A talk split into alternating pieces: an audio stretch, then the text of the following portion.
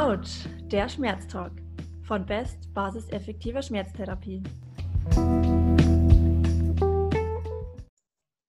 5, 4, 3, 2, 1. Hallo und herzlich willkommen zu einer neuen Folge von Autsch, der Schmerztalk. Ich freue mich sehr auf das heutige Thema. Über ganz besonders gefreut. Wir haben heute zum ersten Mal einen Gast hier in der Sendung. Sein Name ist Dominik Klaes. Hallo Hi. Dominik. Ich freue mich riesig, dass du hier bist. Äh, ich und Dominik, und da spreche ich auch für die anderen Jungs von Best, äh, wir kennen uns schon länger. Ich, äh, wir kennen uns in Person seit einem Kurs in Bad Nauheim. Das war verdammt cool damals. Haben wir noch einen Teil von der Miete gespart, weil dieses äh, warme Wasser ausgefallen ist und wir kalt geduscht haben. Aber wir hatten einen total netten Vermieter. Das, ja. das war echt cool. Also der hat sich voll um uns gekümmert, meinte noch, ja, er kann uns auch ein Hotel anbieten, es tut ihm furchtbar leid. Wir direkt, nee, wir nehmen das Geld. war gleich erledigt. Ja, als Physio, du hast es halt nicht ja, immer. Genau, da kann man es brauchen, ja. Ja, war cool war cool. Also wir haben seitdem so einige kleine Geschichten erlebt. Leider wohnen wir viel zu weit auseinander. Äh, umso mehr freut es mich, dass wir heute hier sprechen können. Und es hat sich ja auch gezeigt, unsere äh, Follower finden das Thema sehr, sehr interessant, äh, sind gespannt, was du, was wir beide hier heute erzählen können. Das Thema Motivation, um das soll es heute gehen. Da bin ich schon sehr gespannt. Äh, da du heute unser allererster Gast bist hier bei Ouch, äh, habe ich noch eine Kleinigkeit, die ich damit einbringen möchte. Und zwar möchte ich, dass jeder Gast bei uns eine kleine Schmerzgeschichte erzählt. Am besten eine persönliche Geschichte, die schmerzhaft bzw. die irgendwie Schmer mit Schmerzen zu tun hat.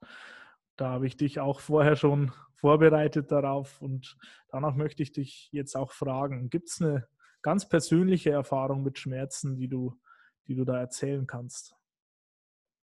Ja, also ähm, klar, ich habe auch schon ähm, häufiger irgendwo Schmerzen gehabt. Ich denke, das ist ein normaler Teil des Lebens. Bei mir ist es so, ich habe natürlich darüber nachgedacht, du hast mich ja gefragt und ähm, bei mir ist es so, dass ich schlechte Sachen äh, sehr schnell einfach vergesse. Und deswegen musste ich da ein bisschen nachdenken und ich hatte jetzt keine ähm, Schmerzgeschichte, wo ich sage, das war jetzt irgendwie außergewöhnlich. Ähm, das letzte Mal, wo ich mal länger Rückenschmerzen hatte, ähm, war es schon so, dass es eben eine ganze Weile angehalten hat und ähm, ich irgendwann dann tatsächlich auch schon, obwohl ich weiß, dass eben es war keine Ausstrahlung, nichts, keine Anzeichen dafür, dass es irgendwie schlimmer ist. Ähm, aber es ist einfach lange da gewesen und irgendwie habe ich das nicht so richtig verbessern können, ja. Äh, und dann war es auch war es so, dass, ja, dass ich auch ich, der sich damit dann schon etwas auskennt, dann unsicher geworden bin und dann doch ähm, einen Arzt, den ich hier kenne, aufgesucht habe und ihn gebeten habe, ob er sich es mal anschauen kann. Er hat dann tatsächlich auch ein MRT gemacht, was ähm, wahrscheinlich, wenn man die Leitlinien anschaut, wahrscheinlich ähm, sinnlos war. Ja, ich denke, ähm, er hat es mit mir gut gemeint und ich habe ihm dann aber gesagt, hey, guck es dir an und sag mir einfach, ob da irgendwas Interessantes drin ist, wo du sagst, es kann die Beschwerden erklären und wenn nicht, dann ich brauche da keinen Bericht, weil irgendwas findest du immer. Und ähm, im Endeffekt war es dann auch so und es ist dann auch danach auch wieder verschwunden. Und für mich war das halt so, als ich gedacht habe, hey, siehst du, du kannst dich gut damit auskennen, ja, und trotzdem ist es so, dass da Unsicherheit entsteht und das ist bei den Patienten, die sich häufig nicht so gut damit auskennen, ist das sicher noch ein viel größeres Thema und ähm, genau, das versuche ich immer so ein bisschen, wenn ich was habe, irgendwie das so ein bisschen auch auf meine Patienten zu reflektieren. Und das ist vielleicht so am ehesten das, was ich daraus mitnehme und sonst kann ich mich nicht mehr gut erinnern. Du kannst dir die Dinge nicht gut merken oder die speichern. Schlechte ist nicht, nee. Ansonsten schon, aber schlechte Sachen vergesse ich. Das habe ich von meiner Mama, die macht das auch so. Finde ich eigentlich ganz gut. Dann hättest du dir doch die, die Ergebnisse locker zeigen lassen können. Ich habe sie mir tatsächlich dann äh, zwei Monate später habe ich sie mir abgeholt. Und äh, ja, es ist im Endeffekt statistisch, ähm, statistisch gesehen bin ich keine drei Jahre mehr alt. Also das passt schon so. Alles gut. Ja, so wie man es erwarten würde. Also ja. Was macht es so wenn man die Schmerzen überstanden hat, wenn man das, das liest, was da so an Veränderungen da ist? Ja, mit mir hat es jetzt nicht viel gemacht. Äh, ich kenne ja auch die ähm, entsprechenden Untersuchungen. Ich denke, es hat sich jetzt mittlerweile ganz gut rumgesprochen, dass es eben sehr viele degenerative Veränderungen gibt, die häufig symptomlos sind. Und ähm, im Endeffekt war das genau das, was ich da erwartet habe eigentlich. Also Diskopathie, ne, das, äh, also eigentlich hat es mit mir jetzt nichts gemacht so. Ja. Es war für mich eher so das, was ich erwartet habe und fertig. Ich habe es eigentlich auch wieder vergessen. Wie du es so, wie genau. so machst. wie du es so machst. Ja, finde ich gut. Also die Geschichte gefällt mir sehr gut.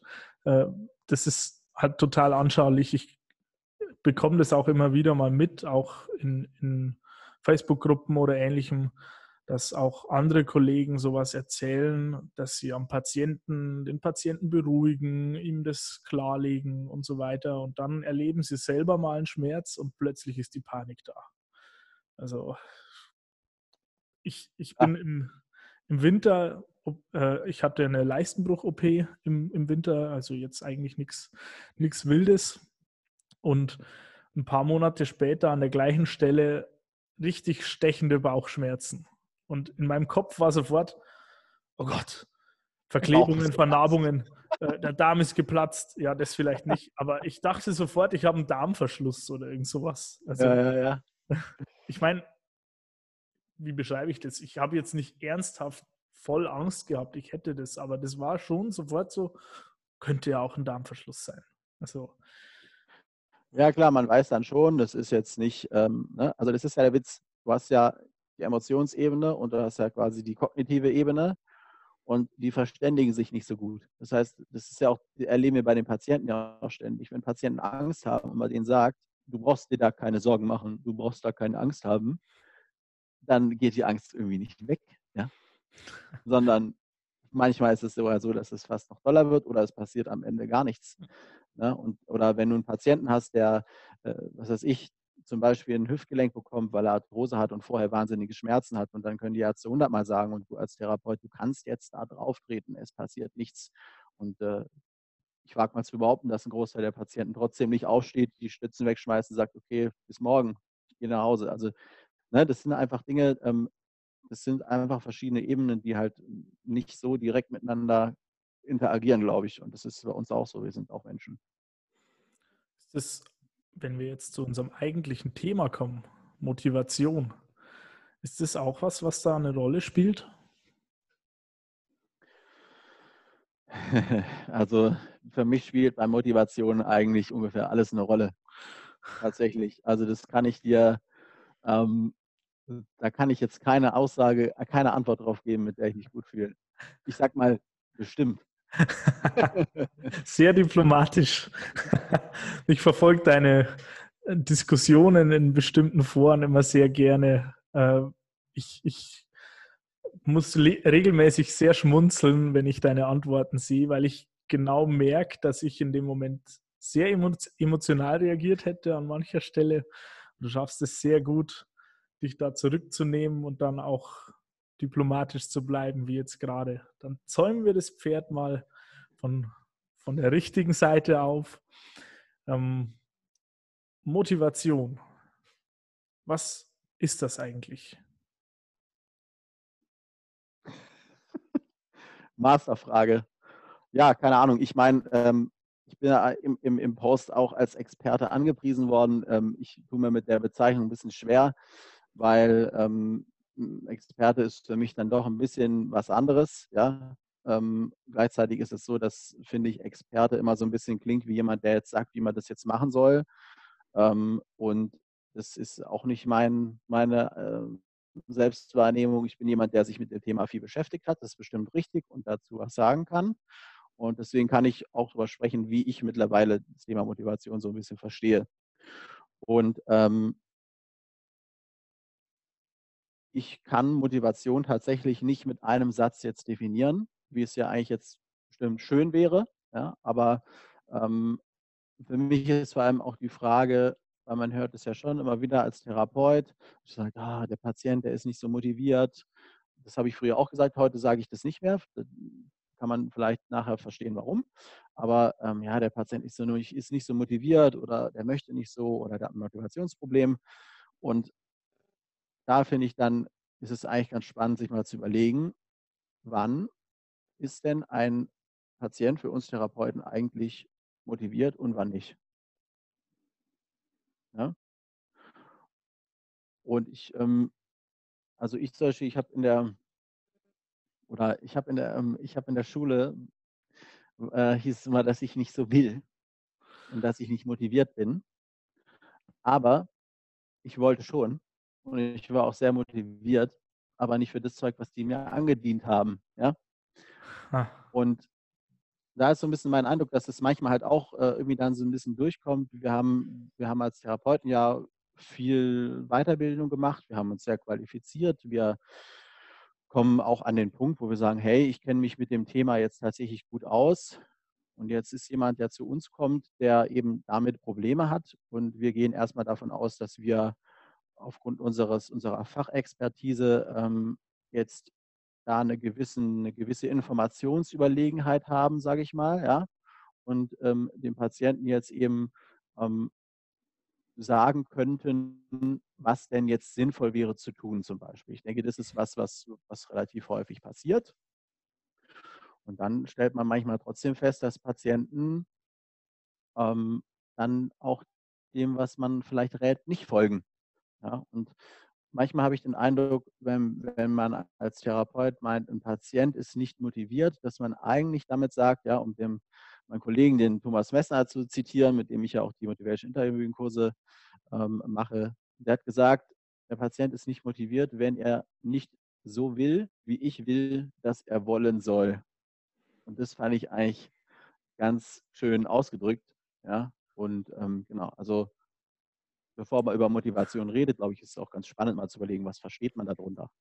Was verstehst du denn darunter zum Beispiel? Eins nach dem anderen. Ich muss ah, okay. den Satz nochmal verarbeiten. Der Patient ist unmotiviert, wenn er nicht so will, wie wir wollen, dass er wollen soll. Genau. Wow. Und nochmal auf das bezogen, was du vorher gesagt hast, äh, beeindruckend zu sehen, wie du das auch zeigst, dass wir Therapeuten haben häufig das Problem, dass wir als Experten gesehen werden und uns auch als Experten sehen wollen. Und äh, wenn der Patient dann dieses Muster, was wir für ihn wollen, sich nicht überstülpen lässt, dann empfinden wir ihn als unmotiviert. Und ich fand es gerade beeindruckend zu sehen, dass du auch in unserem Gespräch jetzt nicht als Experte hier auftreten willst, sondern als jemand, der sich mit einem Thema beschäftigt hat, aber eben nicht mit diesem Informationsgefälle. Fand ich cool zu sehen, wie wie du es auch, ja, wie du es lebst, diese, diese Einstellung nicht nur äh, als oder eben nicht als Experte dazustehen, sondern auf Augenhöhe zu kommunizieren. Also das ja, weil, weil, das, weil das ist für mich halt wirklich so ein absoluter Kernwert in meiner Arbeit und im Umgang mit anderen Menschen geworden. Ja, das muss ich auch sagen, geworden. Ja, das äh, ist nicht, weil ich früher ähm, gedacht habe, okay, ich bin der Chef und sage allen Menschen, was sie zu tun haben, sondern weil mir das lange nicht klar war, dass ich hierarchisch mit meinen Patienten umgehe. Ja, Dinge, die ich gedacht habe, die motivieren, die ich wirklich motivierend gemeint habe, ähm, waren teilweise, glaube ich, auch echt unmotivierend. Ja, und ähm, deswegen habe ich eigentlich immer auch ein gutes Gefühl, wenn ich auch über Sachen spreche, die ähm, ich jetzt aus heutiger Perspektive nicht so geschickt fand, weil ich die halt alle selber gemacht habe. Ja. Und das ist, glaube ich, wirklich was, was man sich einfach klar machen muss, dass die, ähm, dass die Therapeuten wirklich daran interessiert sind, einfach die Patienten weiterzubringen. Und das ist, glaube ich, der, die Motivation von, von allen Therapeuten. Ja. Ganz Und bestimmt. Und das Thema Motivation, ich meine, das ist ja auch, also ich habe auch oft Gespräche gehabt mit Therapeuten, die, ähm, die auch frustriert sind. Und die sagen, hey, mir macht die Arbeit irgendwie keinen Spaß mehr. Weil, ja, ich habe das Gefühl, die Patienten, die machen nicht mit. Ja. Und ja, und ich habe das Gefühl, ich quatsch mir den Mund fusselig irgendwie so und irgendwie, irgendwie flutscht es nicht. Und die wollen dann immer was anderes und die wollen dann zum Beispiel, das hört man ja auch oft, ne, das kennst du auch, so das Beispiel auch, Ähm, die wollen dann einfach passive Behandlungen, aber ich, Therapeut, glaube, passive Behandlungen sind eben nicht das, der Weg zum Ziel. Ich möchte gerne ja aktiv mit denen arbeiten, weil ich das auch wichtig und besser finde und so weiter. Und ähm, dass da häufig auch dann so ein Hin und Her ist, ne? dann Widerstand beim Patient, Widerstand beim Therapeut und irgendwie kommt man aus dieser Dynamik nicht raus. Und am Ende ist es so, dass sich zwei Menschen zweimal die Woche treffen. Keiner bekommt, was er eigentlich möchte und was ihm wichtig ist. Und häufig ist es so, dass dann nach einem Sechser-Rezept die Patienten nicht mehr wiederkommen. Ja. Und ähm,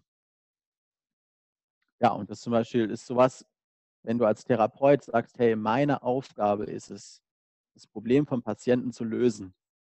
Und der Patient lässt es nicht zu, weil er nicht das macht, was ich meine, was dafür zu tun ist. Dann habe ich ja versagt, weil ich ja mein Ziel nicht erreicht habe. Also bin ich mit mir unzufrieden. Aber es ist ja ein ganz großem Anteil auch der Patient, der entscheidet, Möchte ich das? Klingt es plausibel? Will ich vielleicht was anderes? Welche Vorerfahrungen habe ich gemacht? Und so weiter. Ne?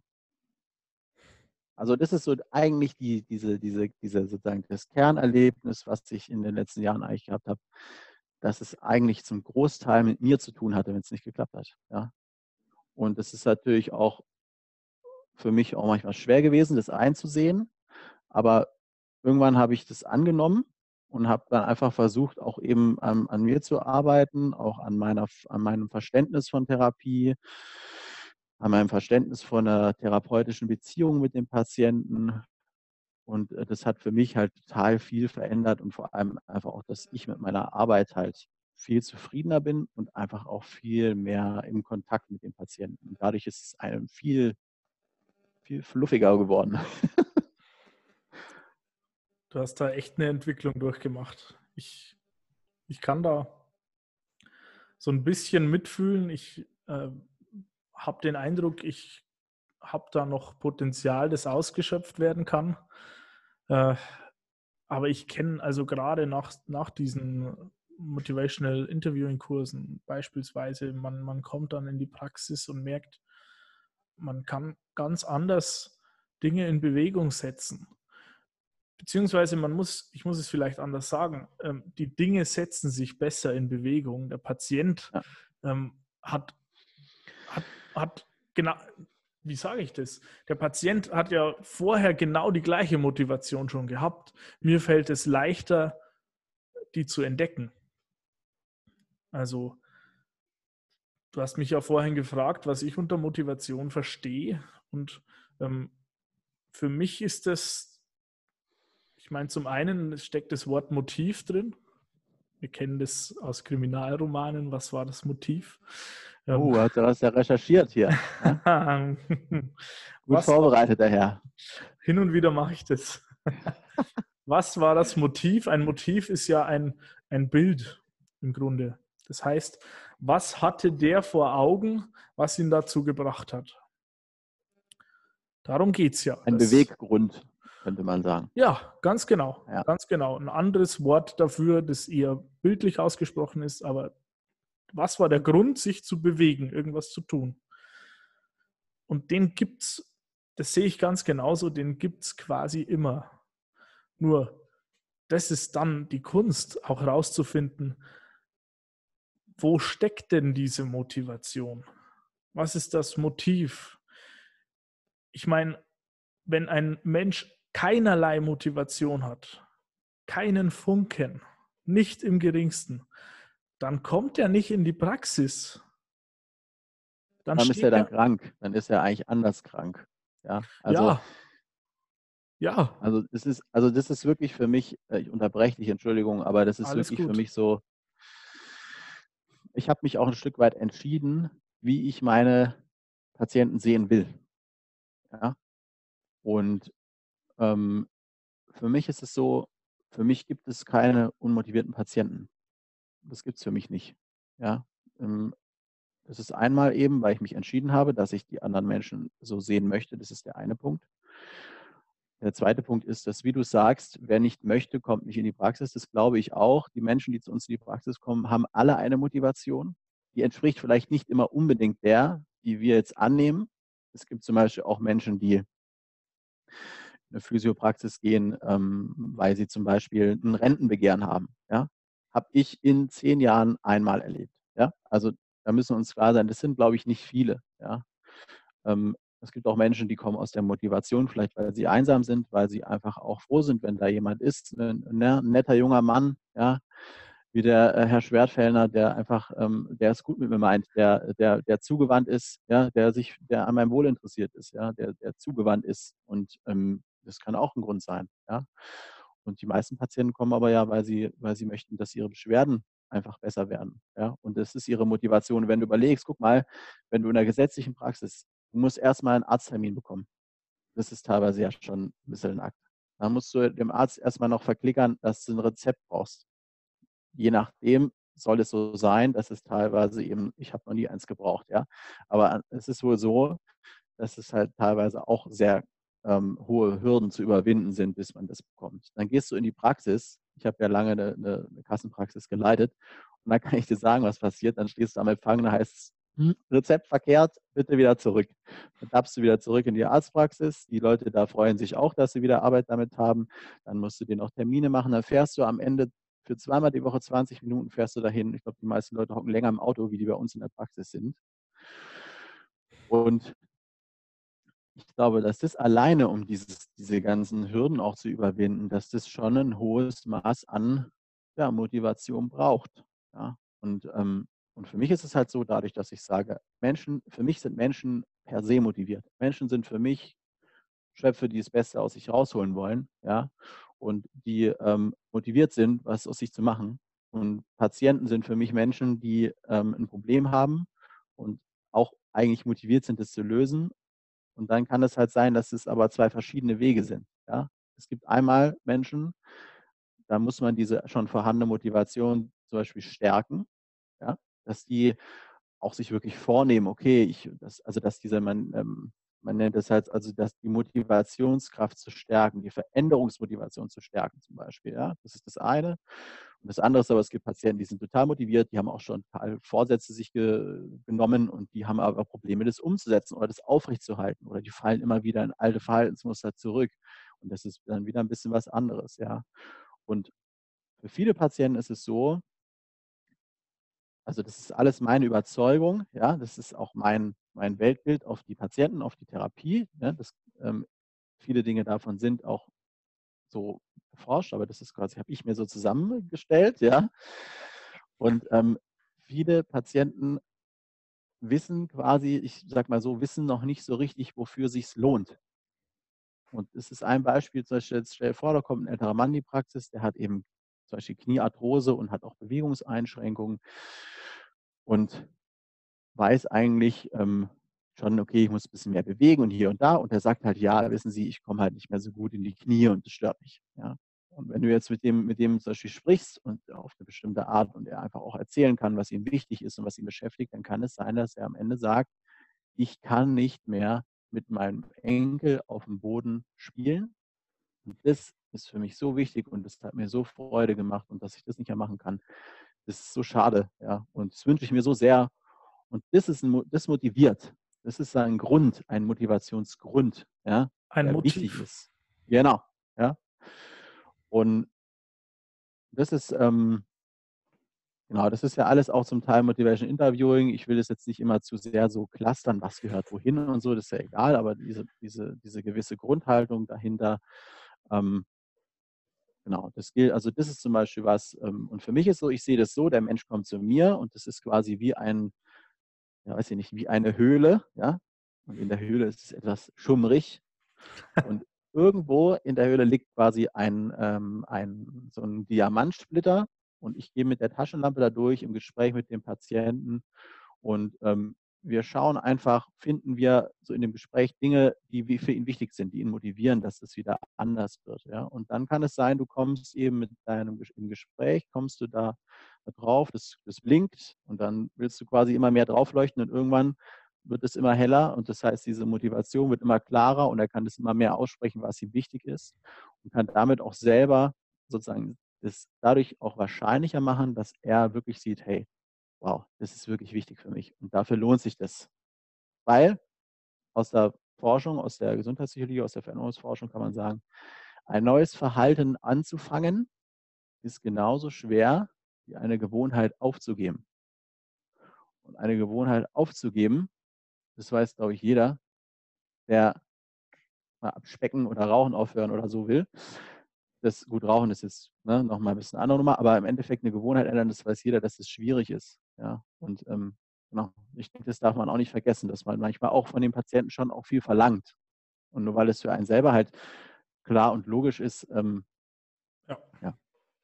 Das, das ist so der, das Paradebeispiel, wie du es vorher genannt hast. Ähm, Verhalten, das du selbst für mal für motivierend gehalten hast, das in Wirklichkeit total demotiviert.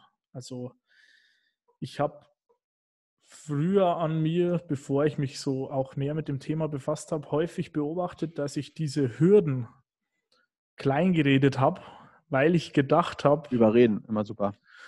Immer super. Ironie. weil ich gedacht habe, das macht es dem Patienten leichter. Also sowas zu sagen wie, ach, einmal am Tag fünf Minuten ihre Übungen zu machen, da ist ja nichts dabei. Naja. Na, ne? Nachrichten können Sie auch gucken, da geht das mit den Übungen bestimmt auch. Ja? Das geht ja nebenbei, Sie schaffen das schon. Naja, der Punkt ist, klar, wenn er das schafft, alles gut. Nur wenn das für ihn so einfach wäre, würde er es vielleicht schon machen.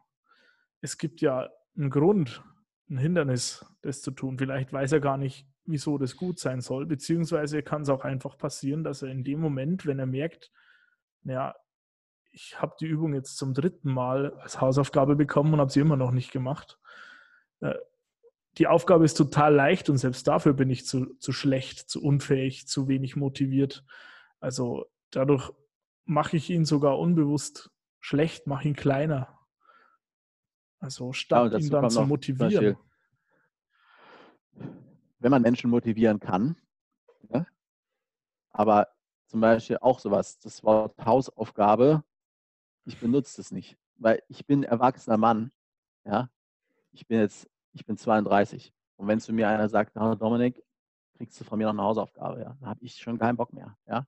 Und wenn da jemand sitzt, der ist vielleicht doppelt so alt wie ich und ich sage zu ihm, also das ist jetzt meine Meinung, ja. Es das heißt nicht, dass wenn man das so nennt, dass das jetzt verkehrt ist, bitte nicht falsch verstehen, ja. Aber ähm, für mich passt es einfach nicht, weil das, ich bin ja nicht sein Lehrer so, ja. Sondern ich habe zum Beispiel, das ist auch ein, ein Teil davon, warum ich gesagt habe, eben, ich möchte das so nicht machen. Also das heißt eben nicht der Experte sein, so, ja, oder also zumindest ich bin Experte, aber ich möchte eben nicht so expertenhaft mit den Menschen umgehen, so muss man es vielleicht sagen. Dass ich, das, ich nenne das Eigenübung. Und ich habe das früher auch Hausaufgabe genannt. Aber ich habe mir immer gedacht, hey, wenn ich, das, wenn ich das eigentlich so sehe, dass ich eben nicht der bin, der denen sagt, was die machen sollen, sondern dass ich der bin, der ähm, ihnen sagt, dazu, es gibt die und die Möglichkeiten, ich kann dich da und da unterstützen, ich kann dein Werkzeug sein, ja, und du entscheidest schlussendlich auch, ob du es annimmst und welche dieser Möglichkeiten du gerne machen möchtest. Ja, ich meine, ich habe natürlich da auch noch, gebe natürlich da schon auch eine Einschätzung ab, ist ja klar. Ja, der Patient soll ja nicht, wenn er zu mir kommt und macht alles, wie er es für richtig hält, dann bin ich ja auch in dem Sinne nicht mehr nötig. Ja, aber es ist eben so, dass ähm, dass ich dann auch wirklich überprüft habe, ob ich bestimmte Dinge benutze in meiner Ausdrucksweise, die eigentlich dem widersprechen, wie ich es eigentlich innerlich sehe. Ja, und ich habe das mir gerade aufgeschrieben, weil du vorher gesagt hast, dass du früher auch Sachen gesagt hast, die du heute nicht mehr sagen möchtest oder würdest. Ich habe das auch gesagt. Ich habe zu den Patienten gesagt, wissen Sie, Herr Schwertfelder, wenn Sie Ihre Übung nicht machen, dann wird es nie was. Und es ist Ihre Entscheidung, weil mir tut nichts weh. Was ist Und was passiert? ich damit gedacht habe, was ich damit mache, ist, ich habe es vielleicht netter gesagt, ja, aber schlussendlich habe ich sowas gesagt wie, du tust es für dich, bei mir tut nichts weh. Ja? Und ich, was ich damit eigentlich sagen wollte, ist sozusagen, ich wollte an die Eigenverantwortung appellieren und sagen, hey, du machst es doch für dich und es ist doch für dich auch gut und du machst es ja nicht für mich. Und, ne? Aber was der Patient halt, glaube ich, häufig gehört hat, ist, hey, ganz ehrlich, wenn du das nicht machst, das ist dein Problem und dann ist es mir auch egal. Das ist, glaube ich, tatsächlich so, dass es äh, teilweise so angekommen ist, ja. Und das habe ich natürlich nie so gemeint, aber ich habe es so gesagt, dass man das durchaus so verstehen kann. und habe bestimmt auch ein paar Mal meinen Frust darüber, dass eben das, äh, was ich gemeint habe, was er jetzt tun soll, dass er das nicht getan hat. Das hat mich natürlich auch frustriert und dann habe ich das bestimmt auch teilweise auch in diesem Satz mit transportiert. Ja. Und das ist natürlich, äh, also ist für mich aus meiner heutigen Sicht, das hätte ich damals nicht so machen sollen. Ich habe das sehr gut gemeint, aber es war, glaube ich, nicht gut gemacht. Dieser Frust kam auch in unseren Kommentaren häufig rüber. Also äh, mir fällt jetzt speziell eine Kommentatorin ein, die, ich habe ja den Post angekündigt ja. und ja ganz bewusst dabei auch ein bisschen provoziert. Äh, warum sind viele Patienten so unmotiviert? Guter Social Media Manier, ja. ja, ich meine, anders kommt es halt auch nicht unter die Leute. Das ist leider. Ja, du willst ja Reaktionen haben, damit wir darüber sprechen können. Das ist ja auch legitim. So ist ja. es. So ist es. Wobei auch, auch da habe ich mich verbessert, glaube ich. Also es geht mittlerweile nicht mehr ganz so mit der Holzhammer-Methode. Was ich sagen wollte, ähm, wir hatten eine Kommentatorin, die wirklich auch ganz bewusst oder äh, reingeschrieben hat, ja, ähm, sie behandelt keine orthopädischen Patienten mehr, genau aus dem Grund, weil die sind so unmotiviert, die sind faul, die haben keinen Bock. Ähm, sie behandelt deswegen nur noch neurologische Patienten. Also bei ihr hat sich so ja. viel Frust angestaut, dass sie eine ganze Patientengruppe jetzt nicht mehr behandeln möchte. Also das ist, ähm, das ist jetzt interessant. Ne? Also erstmal ist es so, dass, ähm, dass ich total finde, wenn das jemand so erlebt und das so beschreibt und sagt, so ist es bei mir, finde ich, ist es erstmal völlig in Ordnung. Ja, das ist, äh, hat sie so erlebt und dann ist es so. Also das heißt, ähm, ich sehe nicht, dass man jetzt darüber diskutieren sollte, ob das, was sie sagt, richtig ist oder nicht. Ja? Ich kann es ähm, auch echt nachvollziehen. Also, ich glaube, ähm, also es gibt ja verschiedene Dinge, die Menschen motivieren, etwas zu tun.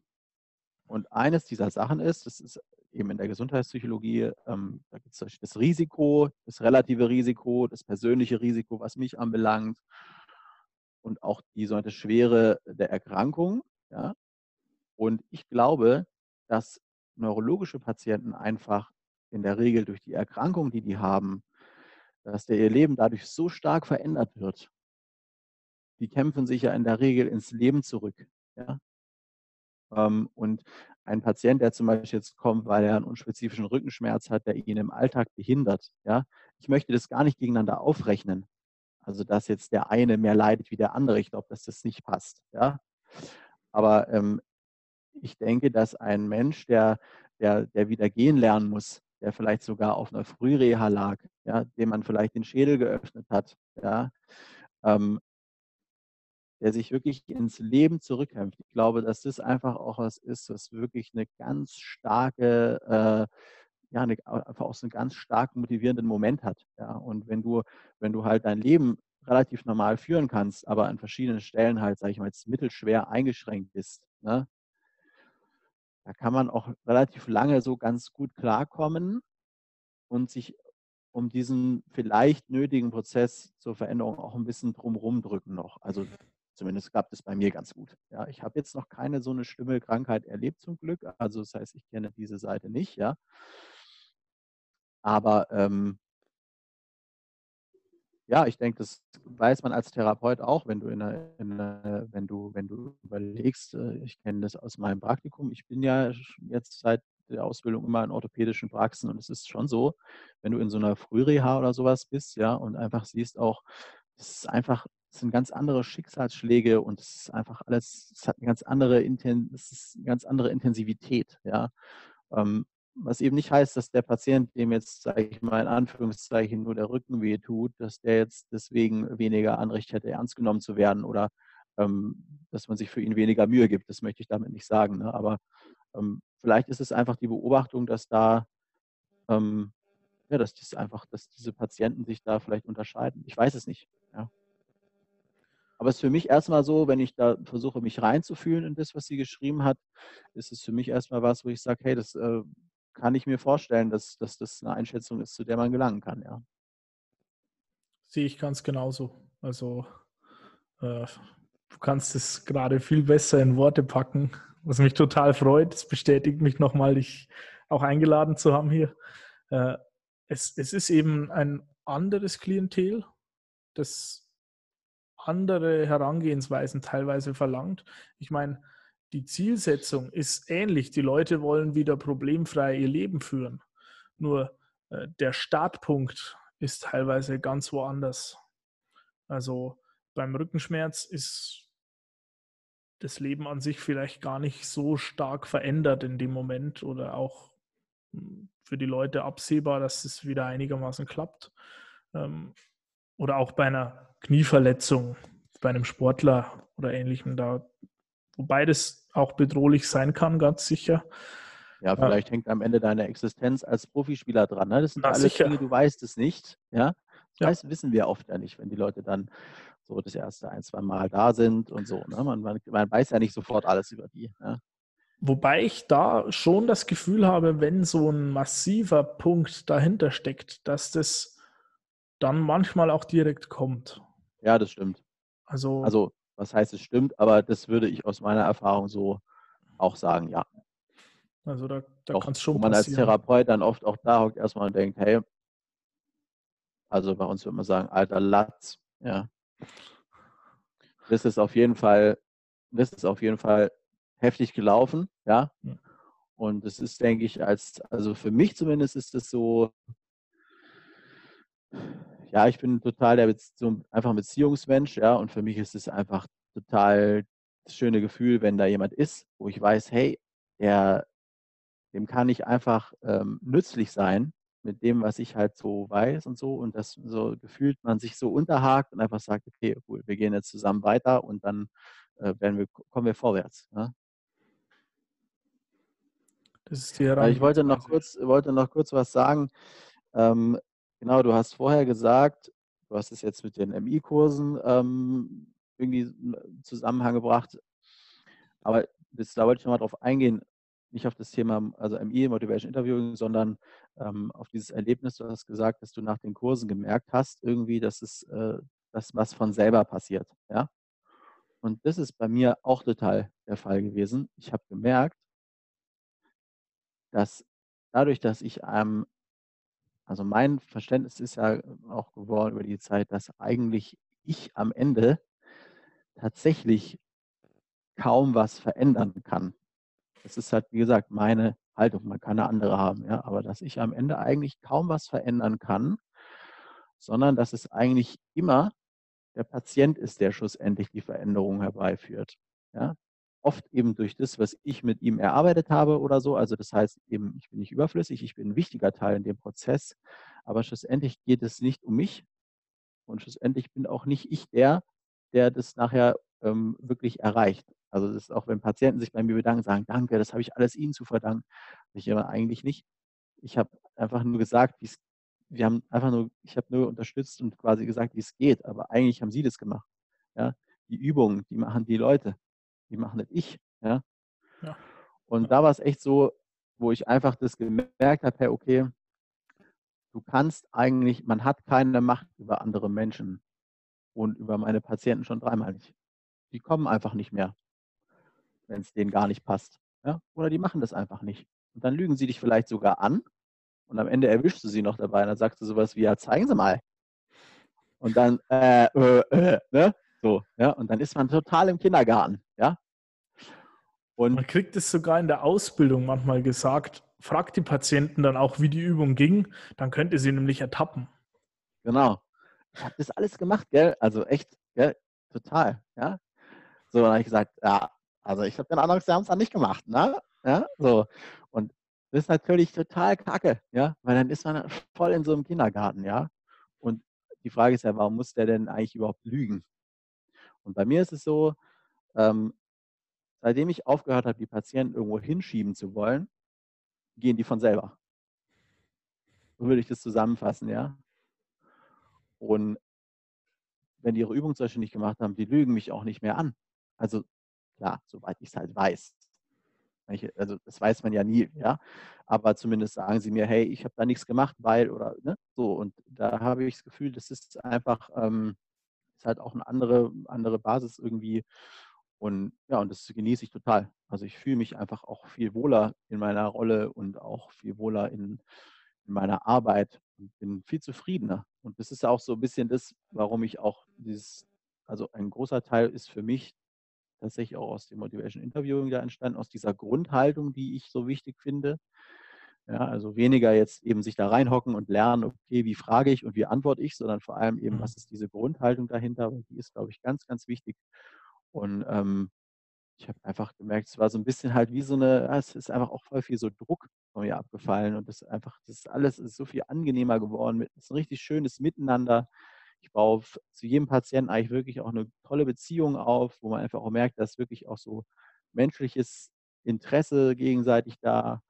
Und das, dadurch ist es einfach total schön, weil man, weil man ganz angenehm miteinander arbeitet. Ja. Und das ist halt was, was ich mir eigentlich für alle Kollegen irgendwie wünsche, dass sie zumindest einen Teil von dem Gefühl vielleicht auch bekommen können. Und deswegen bin ich überhaupt auf die Idee gekommen, auch das ja vielleicht irgendwie weiterzugeben.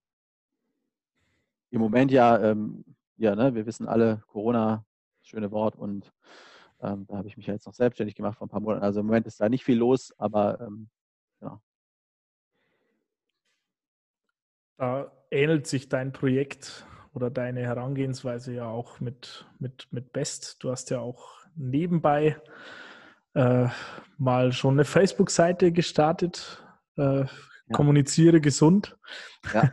Das ist ähnlich wie bei den MI-Kursen gerade. Das ist alles äh, momentan ein bisschen auf Standby. Status Archiv. ja. Also das, das äh, Kommuniziere gesund, das habe ich ja damals mit der Melissa Renken zusammen angefangen. Ne? Das ist mir auch wichtig nochmal, dass die auch erwähnt wird, weil schlussendlich haben wir das zusammen gemacht. Das ist jetzt nicht alles auf meinem Mist gewachsen.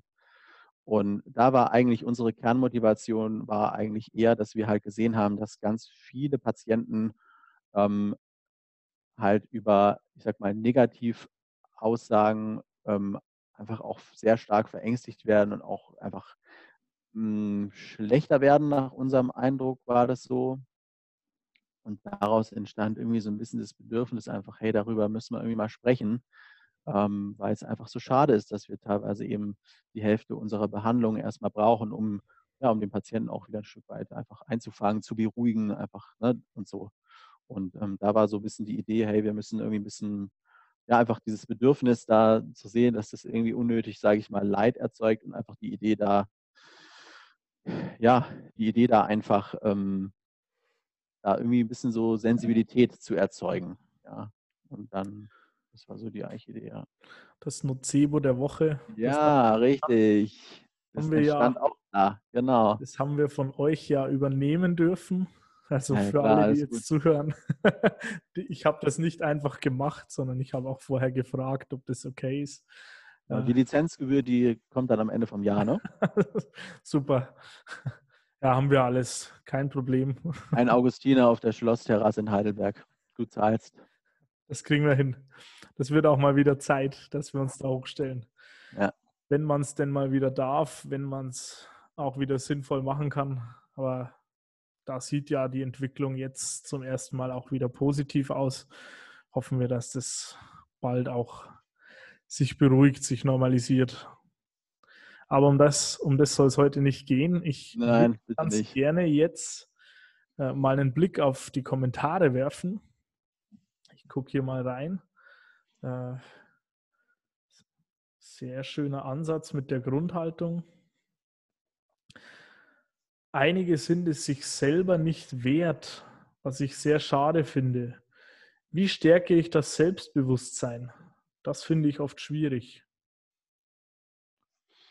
Äh, also da ist es so, generell, wer sich dafür interessiert, auf meiner Internetseite habe ich äh, manche Sachen hochgeladen, die ich halt für mein Studium ausarbeite. Ja? Also das sind jetzt keine hochwissenschaftlichen Sachen, aber ich habe Dinge recherchiert und zusammengefasst so ein bisschen. Ja, also ähm, es ist nicht äh, nur aus dem Ohr gezogen. Ja, also wer sich dafür interessiert, kann gerne mal lesen.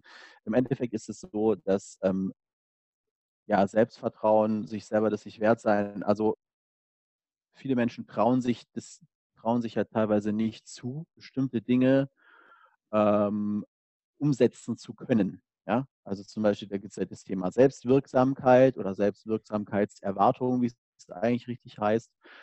Und da ist eben, das ist so ein bisschen, dieses Konzept hat die Idee eben, ob ein Mensch sich selber zutraut, eine bestimmte Verhaltensweise oder eine Veränderung ähm, zu erreichen und auch unter mal, Hindernissen aufrecht zu erhalten.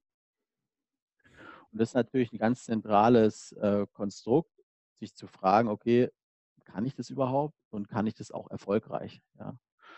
Und ähm, es gibt tatsächlich Möglichkeiten, ähm, Patienten auch darin zu stärken, in der Selbstwirksamkeit. Ja. Ich habe zum Beispiel dazu was geschrieben. Ähm, ja, könnte man, glaube ich, jetzt noch länger darüber sprechen. Das wird jetzt den Rahmen ein bisschen sprengen, aber es gibt da Möglichkeiten. Ähm, eine, die, also die wirkungsvollste Möglichkeit ist im Endeffekt, dass die Menschen eigentlich das, was sie sich nicht zutrauen oder das, was, vor dem sie sich fürchten, erfolgreich bewältigen. Das klingt jetzt natürlich, ja, wow, toll. Ja, Patient traut sich nicht irgendwie was zu heben. Ja, und jetzt soll ich halt sagen, ja, mach halt, dann ist schon gut. Und dafür haben wir dich eingeladen. Genau, ja, top. Ne? Also ganz einfach, ganz einfache Nummer.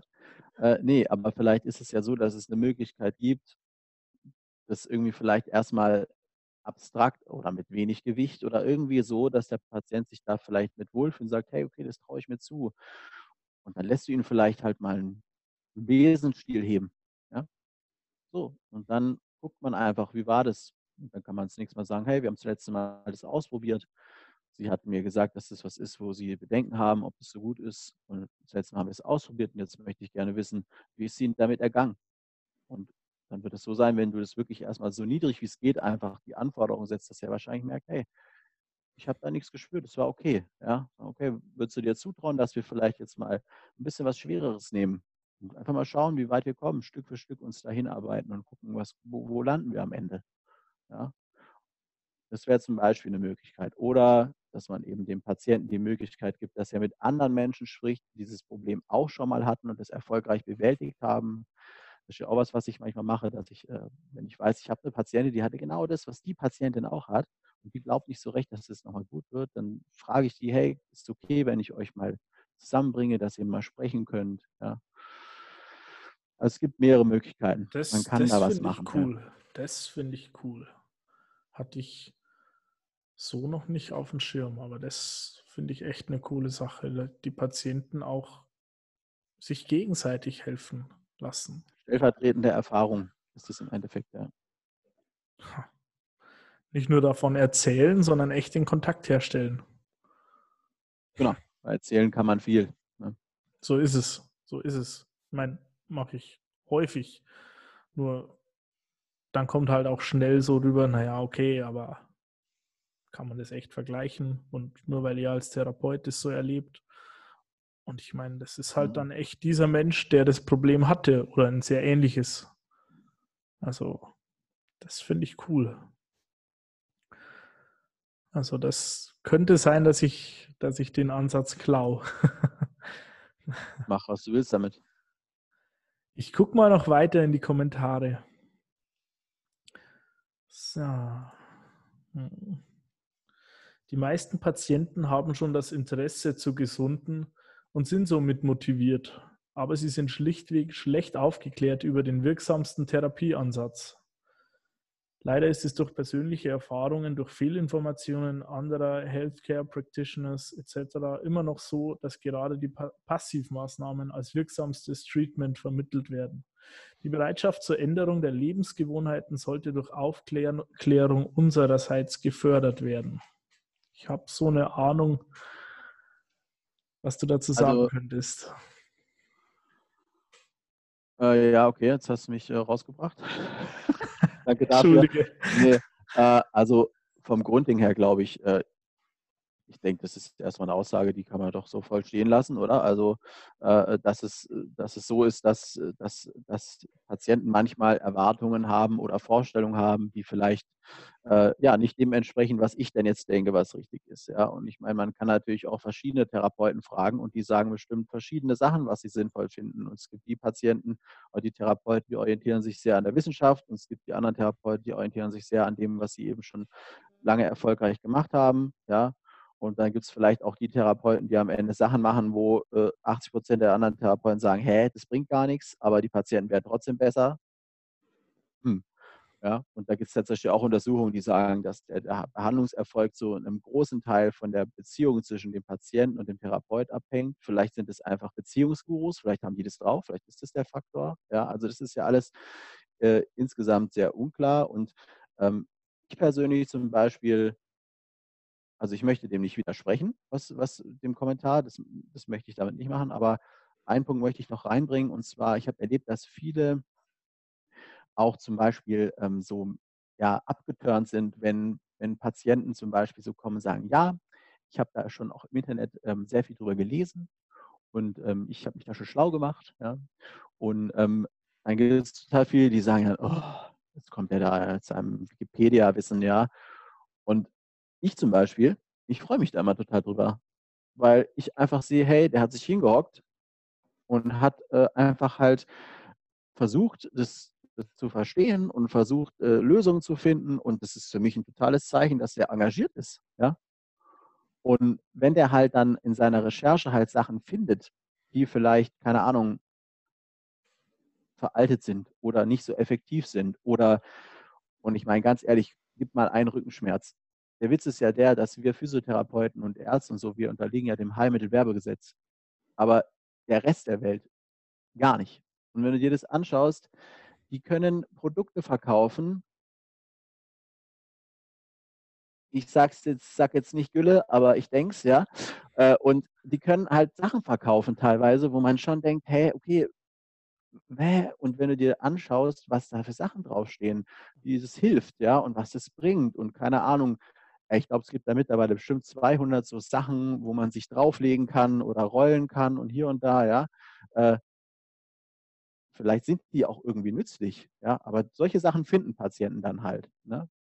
Und die Patienten finden aber halt eben ähm, ja weniger halt andere Dinge. Und ich finde, dass es schon schön ist, dass es immer mehr Sachen auch gibt, wie eben jetzt zum Beispiel das Thema Best oder ganz viele Projekte, die auch ähm, versuchen, diese Seite ein bisschen rauszustellen. Ja? Und es ist nun mal so, das Internet ist ja eine riesen Werbeplattform und da wird nun mal der gesehen, der sich am besten vermarktet. Ja? Und mhm. da ist es halt so, dass da halt auch viele passive Dinge leider tatsächlich, also in meinen Augen leider, ja, wie gesagt, ähm, dass es so ist, dass da halt viele dieser Sachen einfach auftauchen. Aber ich freue mich drüber, wenn ein Patient kommt und sagt, hey, ich habe versucht, mich zu qualifizieren, ich habe was drüber gelesen, ja. Und ähm, für mich ist es auch so, dass ich eben erstmal die Patienten auch frage, hey, okay, verstehst du denn, was weißt du denn dazu? Ähm, möchtest du gern dazu noch mehr erfahren? Also früher war das auch so, ich habe die Leute einfach so, das ist ja auch sowas, Aufklärung, Education, ja, also äh, Explain Pain, ja, ich habe die total voll gelabert einfach. Ich und auch. ich habe gar nicht gefragt, hä, was weißt du denn eigentlich schon? Und willst du überhaupt mehr wissen? Was zum Beispiel auch eine wichtige Frage ist, weil es gibt Menschen, und das habt ihr bestimmt auch schon mal erlebt, Patienten, die sind, sind oft Patienten, die sind eh schon so verunsichert. Da willst du denen Sicherheit geben und gibst denen Informationen. Und dann merkst du auf einmal, die werden noch unsicherer. Dann gibst du denen noch mehr Informationen. Dann werden die noch unsicherer. Ja? Und da gibt es zum Beispiel auch eben, ähm, das nennt sich Angstbewältigungsmodell nach Krone zum Beispiel, da habe ich auch was drüber geschrieben. Und da ist es so, dass die beschreiben, es gibt Menschen, die brauchen diese Konfrontation mit dem Inhalt, um das zu bewältigen, aber es gibt eben auch Menschen, die brauchen eben das Gegenteil, die wollen, müssen eben quasi das verdrängen. Ich, ich habe einfach früher auch nicht gefragt, was wer braucht, sondern ich habe es einfach gemacht, weil ich dachte, es richtig ist, gut ist. Ja. Ich ganz genauso. Ich weiß noch ganz genau, als du mir davon erzählt hast. Das war bei dir auf dem Balkon. Wir beide nach Mosley, ne? Ey, wir haben die Welt erklärt. Ja? wir haben die Welt erklärt. Und äh, du hattest mir eben dieses äh, Bewältigungsmodell auch damals erklärt und äh, davon erzählt, wie dich das auch selber geflasht hat, dass es eben verschiedene Typen gibt. Und da fiel mir direkt eine Patientin ein, ich hatte eben bei meinem ersten MI-Kurs, den ihr, du und Melissa organisiert hattet, äh, da eine Technik, reine Technik, ich habe damals noch nicht so wirklich meine Grundhaltung verändert, aber eine Technik gemerkt, nämlich den Patienten zu fragen, ob er denn das überhaupt wissen will. Und Information mit, also genau, informieren mit Einwilligung, ja. Genau. Und da war halt eine Patientin mit Tennisellenbogen und ich dachte, der geschickteste Weg, ihr zu helfen, ist mit ein paar Übungen, mit denen sie ihre Extensoren stärkt. Und das habe ich ihr so gezeigt und meinte so, ja, und ich glaube, dass sie noch motivierter sein könnte, wenn ich ihr auch erkläre, was da passiert und warum das gut für sie ist und so weiter und ob ich ihr das denn erklären soll. Und die meinte, nö, möchte ich gar nicht wissen. Man denkt, oh Mann, ich will aber. ja, komplett. Ich will erklären jetzt. Ich wollte unbedingt, ich, ich war ja schon voll im Erklärmodus. Dann kam von der. Ich habe so nett gefragt und dann sagt die einfach nein. Dann sagt die einfach nein. Und sie sagte so, nö, wenn ich, wenn ich ihr sage, sie soll das machen, dann macht sie das, aber sie möchte da nichts drüber wissen, das interessiert sie nicht, das beschäftigt sie nur und nö.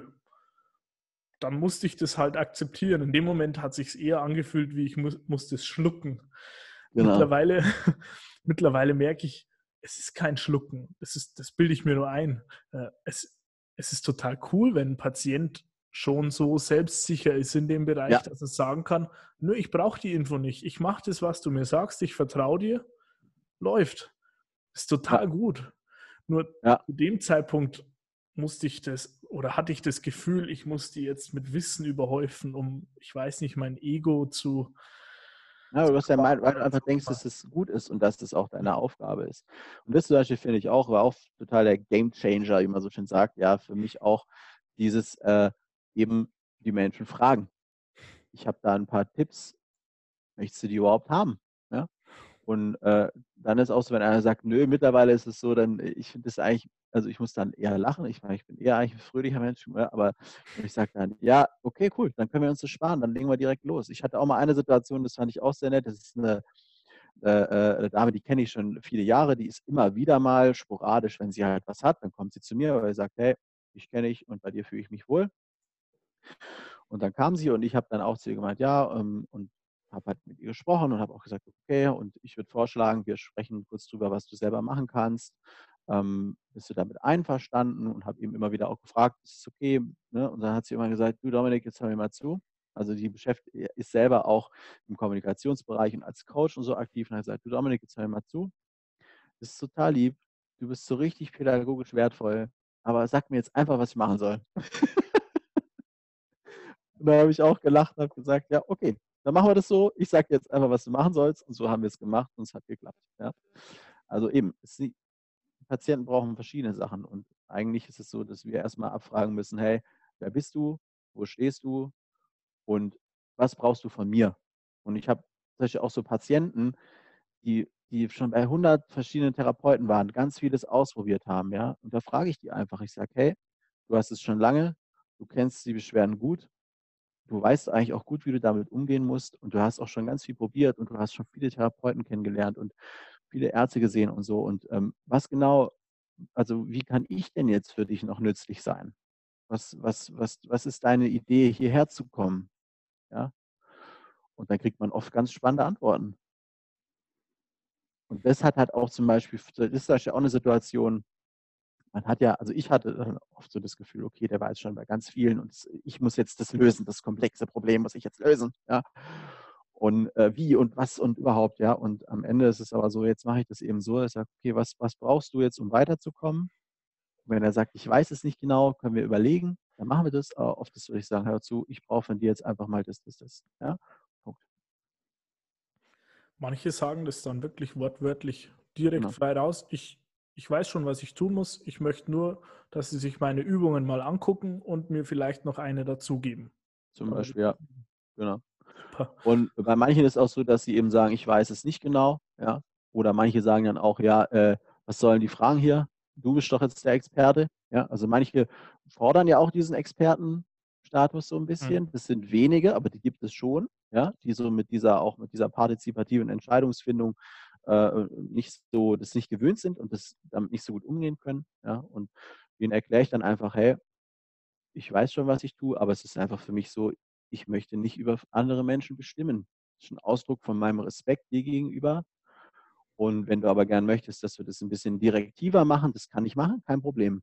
Ich wollte dir nur erklären, dass es eigentlich von mir äh, eigentlich dir gegenüber sehr gut gemeint war und wir können es auch anders machen. Ja, und dann ist eigentlich klappt es dann auch gut. Ganz klare Kommunikation. äh, auch zu sagen, wo, wo kommt es her, warum gehst du das so an und der Patient mir sind hat ja auch immer Sachen noch die wichtig. Möglichkeit, das zu entscheiden, anders zu machen. Genau, mir sind ja auch Sachen wichtig. Ja. Es ist ja auch das, das Prinzip auf Augenhöhe sein. Das heißt ja auch nicht, dass ich alles tun muss, was der andere will. Ich habe ja auch gewisse Bedürfnisse. Ja. Und wenn ich sage, ich als Physiotherapeut, ich habe mich entschieden, dass ich eben mit einer bestimmten Haltung mit meinen Patienten arbeite und ich habe mich eben entschieden, dass ich zum Beispiel der bin, der hier vor allem aktive Übungen macht. Und wenn der Patient dann sagt, das ist aber nicht für mich das Richtige, dann kann man immer noch überlegen, finden wir einen gemeinsamen Weg und wenn nicht, dann kann man auch sagen, okay, dann passen wir beide nicht zusammen und das ist dann auch okay. Wenn man das vernünftig auf, auf, auf Augenhöhe macht, dann ähm, geht man auch gut auseinander. Und teilweise ist es so, dass die Patienten dann ein halbes Jahr später wiederkommen und sagen, hey, ich habe den anderen Ansatz probiert und irgendwie habe ich jetzt bringt nicht so viel. Du hast damals was anderes vorgeschlagen und das will ich jetzt mal probieren. Und dann ist die, Kom die, die Kommunikation, dann ist die Motivation da. Dann ist genau das erreicht. Wenn ich nochmal zu deinem Schaubild mit der, mit der Höhle zurückkomme, dann hat er den Splitter gefunden. Dann hat er das gefunden, worum es ging. Und dann ist er auch bereit, mit dir gemeinsam in diese Richtung zu gehen, die auch dir wichtig ist. Und ich glaube, Ich da kann man es fruchtend auch anbringen. Ich würde es jetzt wieder korrigieren kurz. Ja. Dadurch, dass ich glaube, dass jeder Patient motiviert ist, würde ich nicht sagen, er ist jetzt motiviert, das zu machen, was ich will, sondern ich würde eher sagen, er ist jetzt einfach bereit, das Angebot, was ich ihm gemacht habe, auch auszuprobieren. Weil vorher war ihm was anderes wichtig, da wollte er was anderes, das hat er ausprobiert. Vielleicht ist er damit auch am Ziel gekommen. Aber wenn nicht, dann kommt er wieder und sagt, hey, das hat mir nichts gebracht, ich will es das mal probieren. Vielleicht macht er auch was anderes, vielleicht kommt er auch nicht mehr wieder. Das ist alles seine Entscheidung. Ja? Aber motiviert ist er für mich sowieso. Das heißt, am Ende geht es gar nicht um die Motivation oder die Motivation zu wecken, sondern am Ende geht es darum, Zu stärken. Sie zu stärken. Und wo kommt der hin? Wo möchte der hin, dieser Mensch? Wer ist es überhaupt und wieso möchte er dahin? Es geht am Ende darum, man nennt es ja auch therapeutische Allianz im Endeffekt, oder ja, gibt es ja mehrere Begriffe dafür. Es geht im Endeffekt darum, mit dem Patienten eine Beziehung aufzubauen, um dann gemeinsam arbeiten zu können und auch Dinge machen zu können, die für ihn nicht einfach sind. Zum Beispiel eben Verhaltensänderung. Das ist nicht einfach. Ja? Und das ist ein Prozess, ähm, ja, ich sehe, die Zeit ist fortgeschritten. Ähm, wir, ich kriege das nicht alles in die Zeit rein, ja. Alles Aber, in Ordnung. Genau, es ist ein, ein Prozess, der auch einfach was abverlangt, auch vom Patienten. Ne? Und äh, sowas machst du halt auch nicht mit jemandem, mit dem du irgendwie keinen Draht hast. So ist es. Es geht darum, diesen Draht zu finden und dann gemeinsam fruchtend und sinnvoll in eine Richtung zu gehen. Darum, darum geht Das würde es. ich jetzt mal so unterschreiben. Na Gott sei Dank. Ja, ich, bin ja der, ich bin ja hier nicht der richtig Falschmensch, ne? Aber das klingt für mich stimmig. Ja. Das freut mich. Das finde ich cool. Ich habe heute jetzt schon total viel gelernt. Äh, davon war ich im Vorhinein schon überzeugt. Ich freue mich immer wieder, wenn wir sprechen. Wir nehmen uns das total oft vor und kommen viel zu selten dazu. äh, vielleicht mögen ja auch ein paar von den Leuten in den Kommentaren schreiben, ob es ihnen gefallen hat, wie es ihnen gefallen hat. Vielleicht, ich möchte dich da jetzt nicht unter Druck setzen, aber du hast es ja auch schon angerissen, vielleicht hast du ja auch irgendwann wieder mal Lust und Zeit, dich hier dazu zu setzen für Unsummen an Honorar. Genau, ja. Ich muss das erstmal auf meiner Yacht in Ibiza verbraten, wenn es dann wieder geht, ja. Ja, ich denke, das äh, müssen auch die ähm, Zuschauer ein Stück weit entscheiden, ob das für sie ein äh, interessant, interessantes, relevantes Thema ist, ob sie mit dem, äh, was ich vor mir gebe, was anfangen können. Ja, ich, ähm, genau, wir mögen uns sehr und deswegen, äh, ich unterstütze dich weiter bei dem Projekt, also kann ich mir gut vorstellen. Wir schauen jetzt einfach mal, was die Menschen so sagen. Spitzenmäßig, spitzenmäßig. Äh, wie gesagt, ich kann jetzt schon einiges mitnehmen und ich möchte natürlich auch, dass du noch was mitnimmst. Ich habe heute ein, wie wir hier sagen, ein Schmankerl noch mitgebracht, ein Nocebo der Woche. Ich meine, du bist zum Teil schuld daran, dass es das Nocebo der Woche gibt. Deswegen muss es auch ein besonderes geben. Äh, das möchte ich jetzt am Ende dann noch vorstellen. Bevor ich dazu komme, hast du aber zum Thema das Schlusswort, Dominik. Was ist das Wichtigste, was du zum Thema Motivation zu unseren Zuhörern sagen kannst? Boah, haut er den raus. Äh, ich kann nur sagen, wieder nur für mich sprechen. Ähm, für mich hat am meisten verändert, dass ich an mir gearbeitet habe. Und da rede ich nicht unbedingt im Sinn, dass man so eine Selbstoptimierung betreibt, wie das ja auch manchmal könnte man den Eindruck gewinnen, so ein bisschen im, auch ein bisschen im Trend ist aktuell, aber einfach ähm, ja, dieser Reflexionsprozess und ähm, genau, also schlussendlich die Veränderungen, die stattgefunden haben, die hatten zum Großteil mit mir zu tun und ich glaube, ich war oft auch ein großes Hindernis dafür, dass meine Patienten besser werden konnten und auch motiviert ihre Motivation finden konnten. Also das ist vielleicht so das Fazit, dass die Motivation von anderen auch sehr viel mit einem selber zu tun haben kann. Klasse. Vielen Dank. Vielen Dank. Ich stelle dir jetzt nochmal, ich stelle dir jetzt mal unser heutiges Nocebo der Woche vor. Du wolltest es ja vorher nicht hören. Also die Reaktion, die jetzt kommt, die ist live, echt und nicht gespielt. Sind den Knaller.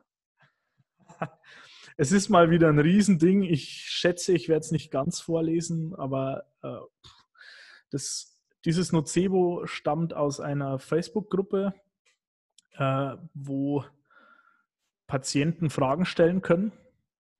Äh, ich habe die Dame, die Dame auch gefragt, ob wir es verwenden dürfen. Das dürfen wir. Ähm, natürlich alles anonym. Ich finde es schon heftig, was es teilweise für Auswüchse gibt. Das Ganze konnte nämlich nur dank unserer aktuellen Situation, dank unserer Pandemiesituation überhaupt so passieren. Ich lese es jetzt einfach mal vor. Guten Abend allerseits. Ich hatte gestern ein sehr eigenartiges Erlebnis beim Arzt und würde gern eure Meinung dazu hören. Da mein Sohn 16 seit einigen Monaten unter Rückenschmerzen leidet und die Physio einen Beinlängenunterschied vermutete, hatten wir gestern einen Termin beim Orthopäden. Und der verlief meiner Meinung nach doch sehr eigenartig. Als der Arzt ins Behandlungszimmer kam, hat er erstmal seine Maske abgenommen und gefragt, warum wir hier sind. Als ich ihm den Grund genannt habe, bekamen wir zur Antwort, das komme von der Maske. Zuerst dachte ich, er macht einen Scherz, aber er meinte das tatsächlich ernst. Zum einen, weil die Maske die Sicht beeinträchtigen würde und man daher gebückter läuft und zum anderen, weil wegen der Maske in der Schule noch weniger Sport gemacht wird und die Kinder noch mehr sitzen. Als ich dann entgegnete, dass die Schmerzen schon da waren, bevor er in der Berufsschule Maske tragen musste und dass er in der Ausbildung viel Bewegung habe, meinte der Arzt, es sei ja davor lange, er sei ja davor lange in der Schule gewesen. Und ohne dass ich noch etwas dazu gesagt habe, sagte der Arzt dann, falls wir mal zum Corona-Test müssen, dann sollten wir vorher Zähne putzen, denn dann sei der Test negativ und ein positiver Test sage ja eh nichts aus. Und Quarantäne sei auch gegen das Gesetz. Es geht dann noch ein bisschen so weiter über Einrenken und so weiter.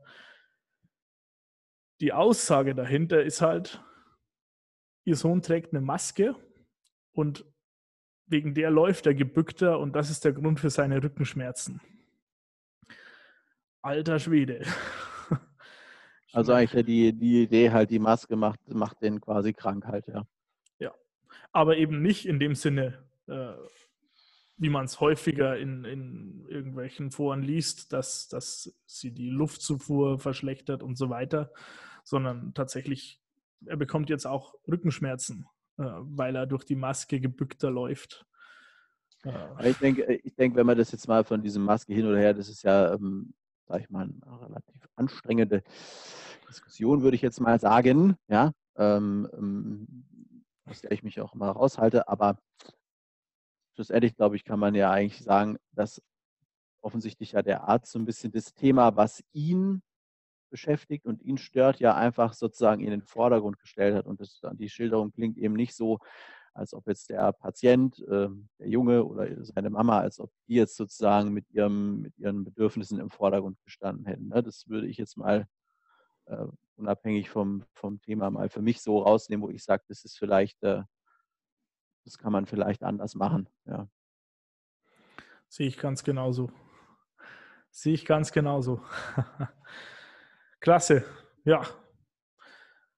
Rückenschmerzen durch Maske tragen. Naja, wie es eben so oft ist, da schließt sich der Kreis zu unserem heutigen Thema Motivation. Äh, die Motivation, die dem Patienten was bringt, ist seine eigene.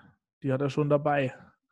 Wenn ich als Behandler ein Thema dabei habe, das ich für wichtig halte und in den Vordergrund stelle, ja, das kann wichtig sein. Nur in der Behandlung für einen Patienten geht es um diesen Patienten und nicht unbedingt darum, was ich von Masken halte oder von sonstigen Themen, sondern da ist unsere Aufgabe als Profis, als Menschen, die in diesem Bereich arbeiten, die auch den anderen helfen wollen, tatsächlich auch diesen Menschen zu sehen und dem auf Augenhöhe zu begegnen und ihm die Hand zu geben und zu zeigen, hey, ich bin für dich da, was kann ich für dich tun? Und nicht einfach nur hinzugehen und ihm das Thema, das mich gerade am meisten beschäftigt, überzustülpen und das für alles verantwortlich zu machen. Ich glaube, da, unabhängig um was es dann geht, machen wir es uns manchmal ein bisschen zu leicht. Deshalb greife ich da auch dein Fazit nochmal auf, um den Patienten tatsächlich zu motivieren, was wir eigentlich gar nicht müssen, weil er die Motivation immer schon mitbringt.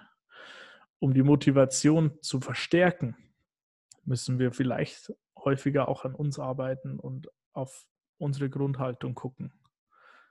Ich glaube, damit können wir das heute beschließen. Dominik, vielen, vielen Dank, dass du heute mit dabei warst. Vielleicht wieder einmal. Ich Gerne. Naja, gucken wir mal. Wie gesagt, wir schauen mal, was die Menschen sprechen. Super. Mir hat Spaß gemacht und äh, schön, dass es mit mir gestartet hat. Ne? Wie ja ein paar Kollegen schon geätzt haben, wenn man mit mir anfängt, da kann man sich nur steigern. Ja? Das würde ich nicht so sehen. Es gibt ganz viele tolle Kollegen. Äh, du hast die Messlatte aus meiner Sicht jetzt sehr hochgelegt. Äh, da muss sich auch erst mal einer trauen, mal mitzukommen. Also sehe ich das also. nicht, aber man muss vielleicht dazu erwähnen, dass das ja alles äh, äh, freundschaftliche Frotzeleien sind. Ja. So. Aber ich würde mich da jetzt nicht so hochhängen. Aber es hat mir Spaß gemacht und ich freue mich, wenn jemand was mitnehmen kann. Mir hat es auch großen Spaß gemacht. Ich freue mich auch, wenn wir das nächste Mal voneinander hören und ich freue mich auch auf alle Kommentare von euch da draußen. Schön, dass ihr dabei wart. Schön, dass ihr zugehört habt. Und äh, bis bald, wenn wir wieder live und in Farbe hier zu sehen oder zu hören sind. Wunderbar. So.